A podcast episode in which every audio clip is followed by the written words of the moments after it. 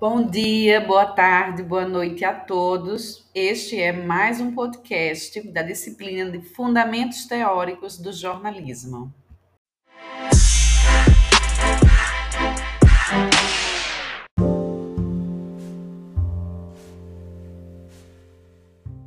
Na audioaula de hoje, vamos falar sobre critérios de noticiabilidade.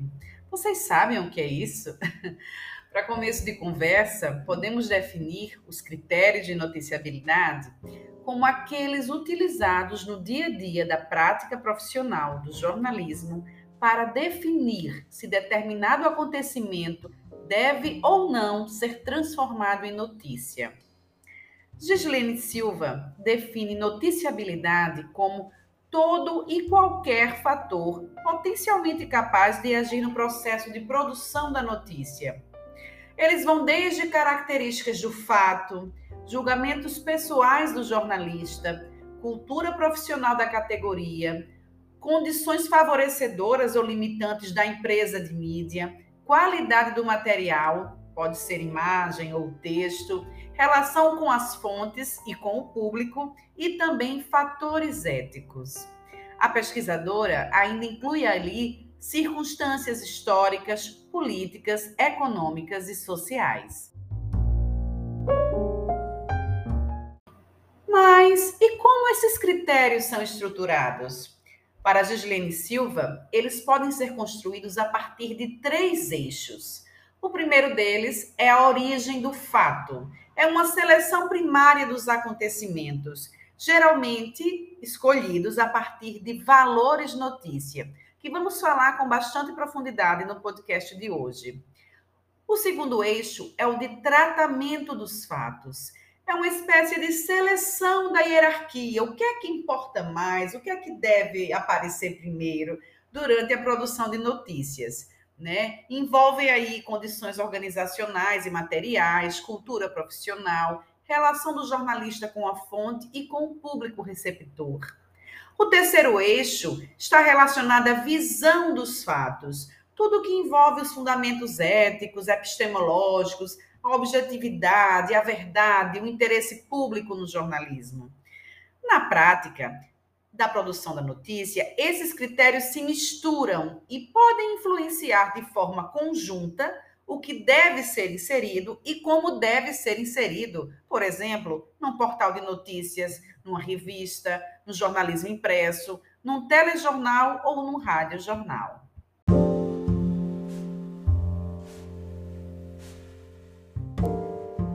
A gente sabe que numa página de jornal ou revista, num programa jornalístico de rádio ou uma televisão, não cabem todos os acontecimentos que ocorrem no nosso dia a dia.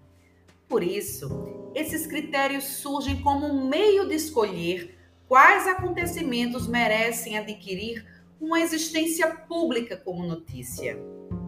Os estudos de seleção de notícias não são de hoje, eles partem do conceito de gatekeeper nos anos 50. A teoria do gatekeeper faz alusão a um guardião do portão das notícias que decide o acontecimento que deve passar por este portão e virar notícia ou não. Este guardião é o jornalista, mas ele não toma decisão sozinho. Ele é influenciado por questões éticas, editoriais das empresas em que trabalha, de interesse público, entre outras questões. Numa seleção primária, os valores notícia funcionam como critérios de boa orientação consolidados na prática histórica. Uns perduram no tempo e os outros são mais mutáveis. Nós vamos falar sobre eles daqui a pouco. Mas agora é importante pensar que este não é o único tipo de seleção. Depois que as notícias passam por um primeiro portão, elas passam novamente por outra seleção, agora quanto à hierarquia. Quais matérias devem entrar nas chamadas dos telejornais? Quais serão as manchetes das primeiras páginas dos impressos? Ou mesmo quais ocuparão mais espaço nas páginas internas do jornal? Na hierarquia, além dos valores notícia, entram em questão outros critérios de noticiabilidade, como o formato do produto, qualidade da imagem, linha editorial, custo, público-alvo, etc. Agora vamos falar sobre valores notícia. Sabemos que uma notícia não representa o fato por si só, mas uma construção social, um produto cultural. Sendo assim, os critérios de noticiabilidade funcionam como uma espécie de mapa, um guia, um esquema que orienta o trabalho do jornalista para identificar quais acontecimentos possuem valor como notícia. Não se trata aqui apenas de instinto ou de faro jornalístico, como alguns jornalistas defendem, mas parte de uma convenção, um conjunto de referências claras que podem ser usadas para orientar a construção dos noticiários. Desde os primeiros estudos, ainda no século XVII, aquilo que é comum ou normal possui pouco valor informativo quando se trata de jornalismo. Sabem aquela história de que quando o cachorro morde um homem não é notícia, pois é algo trivial? Essa ideia tão discutida nos cursos de jornalismo prega que se o homem morder o cachorro, aí sim pode ser notícia. Mas a gente pode ir mais longe nesta reflexão. E se o cachorro morde e mata uma criança? E se esse cachorro estiver dentro de um shopping ou igreja? E se esse cachorro for do presidente da República? Tudo vai depender também do contexto do acontecimento. Ao longo dos séculos e dos estudos do jornalismo, os valores de notícia ainda não eram estruturados como hoje. Eles foram se modificando e ganhando novas camadas. Além da novidade, a questão da proximidade geográfica, os impactos e conflitos, a proeminência de uma pessoa ou personagem público, grandes perdas de vidas ou bens, assuntos relacionados ao governo e à economia, o que provoca emoção ou indignação, grandes descobertas ou invenções, assassinatos, todos esses foram se somando aos critérios e valores notícia.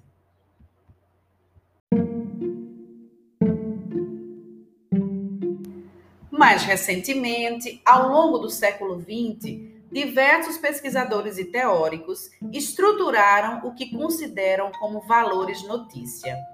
No texto de Gislene Silva, vocês podem ter acesso a uma síntese da contribuição desses teóricos. Nilson Lage, por exemplo, sugere como valores notícia as seguintes categorias: proximidade do público. Um incêndio numa igreja em São Paulo talvez não afete tantos moradores de Parintins, mas se for em uma das igrejas da cidade, o interesse público vai aumentar devido à proximidade. Atualidade. O jornalismo é algo que trata do instante, do que interessa agora. Uma paralisação de funcionários do aeroporto na semana passada, por exemplo, não tem tanto impacto como aquela realizada hoje, que vai afetar diretamente a rotina da população. Identificação social. Porque as pessoas precisam se identificar com aquilo que é retratado no texto, na imagem, nas ondas do rádio. Intensidade, em termos de como essas pessoas serão afetadas. Ineditismo, a novidade que a pauta anuncia, a descoberta, a invenção, a mudança. Identificação humana, o apelo às emoções, a nossa humanidade.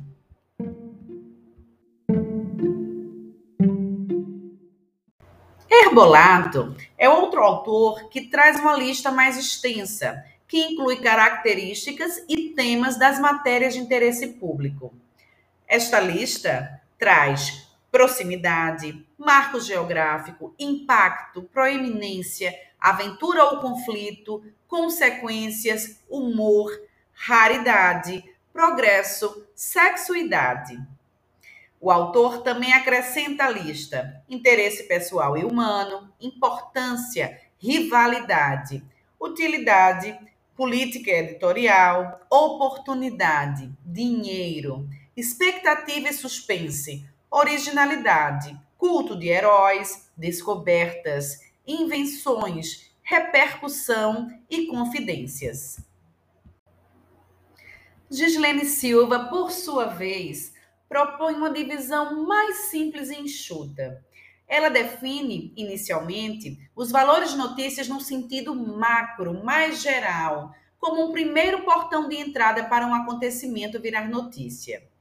São eles: 1. Um, atualidade. Trazer algum dado novo, princípio primeiro do jornalismo. 2. Importância. As informações que todos precisam saber, em geral, as hard news, as notícias de última hora. 3. Interesse. Uma informação que todos gostariam de saber, ou uma informação que seja agradável de conhecer, que podemos também lembrar das soft news.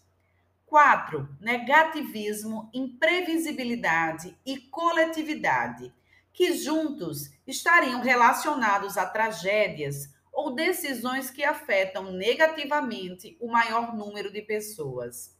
E cinco, repercussão, que seria uma espécie de consequência ou continuidade de um acontecimento.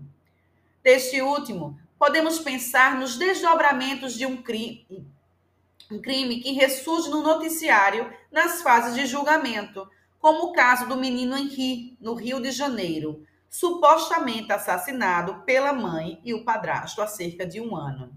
Ou ainda, os desdobramentos do crime ambiental do rompimento das barragens de Mariana e Brumadinho, que depois de anos voltam ao noticiário, vez por outra, por meio de matérias sobre protestos das famílias das vítimas. Há ainda valores notícia como clareza e frequência.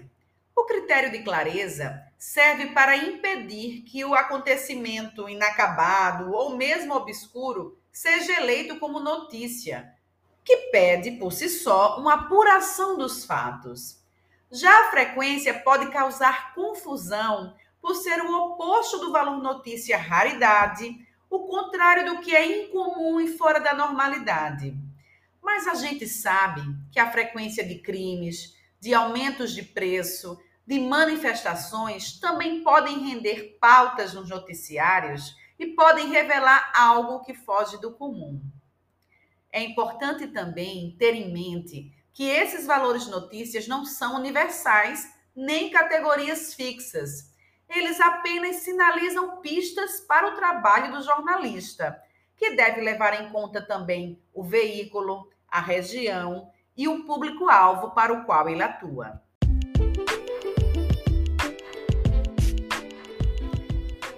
Enfim, pessoal, são muitos valores que podem ser aplicados na seleção e hierarquização das notícias.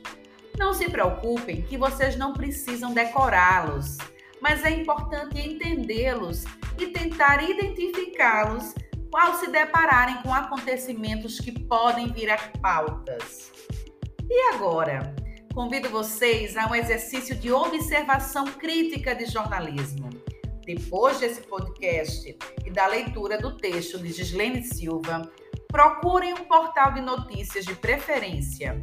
Escolham pelo menos uma matéria e tentem perceber o valor notícia mais evidente nos acontecimentos. Observem o título do acontecimento retratado e o seu conteúdo. Quais valores notícias são mais evidentes ali? Depois, Compartilhe em nosso grupo do WhatsApp o link para a matéria e o valor notícia que você identificou. Um abraço e até o próximo podcast.